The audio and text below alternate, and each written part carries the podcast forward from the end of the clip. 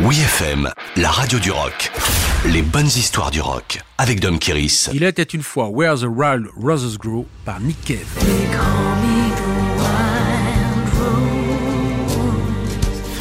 Depuis la fin des années 70, Nick Cave s'est construit un personnage sombre, naviguant entre les eaux du post-punk, de la new wave et du blues. Au fil des années, l'artiste a touché toutes les formes d'art, la musique, la littérature et le cinéma, en prenant soin de rester dans la marge et en dehors de toute considération commerciale. Mais en 1996, le créateur connaît son heure de gloire avec Where the Wild Roses Grow, chanté en duo avec sa compatriote australienne Kylie Minogue. En effet, le crooner ténébreux a invité le sex symbole pop à chanter sur l'album Murder Ballads, un disque récréatif conçu en compagnie de ses fidèles Bad Seeds comme une plaisanterie.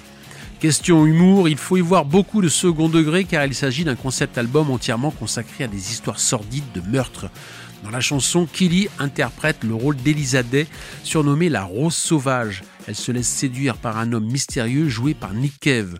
Le troisième jour, il la tue avec une pierre lui disant que toute beauté doit mourir avant de lui glisser une rose entre ses lèvres. Malgré sa narration morbide, la ballade somptueuse obtient un succès foudroyant auprès du grand public, ce qui vaudra à Kylie Minogue une nouvelle image d'artiste sérieuse et pour Nick Cave son premier et unique tube. Nommé aux MTV Awards dans la catégorie meilleur artiste masculin, Nick Cave refusera de participer à la dans une lettre qu'il conclut en précisant qu'il n'est en compétition avec personne à part avec lui-même.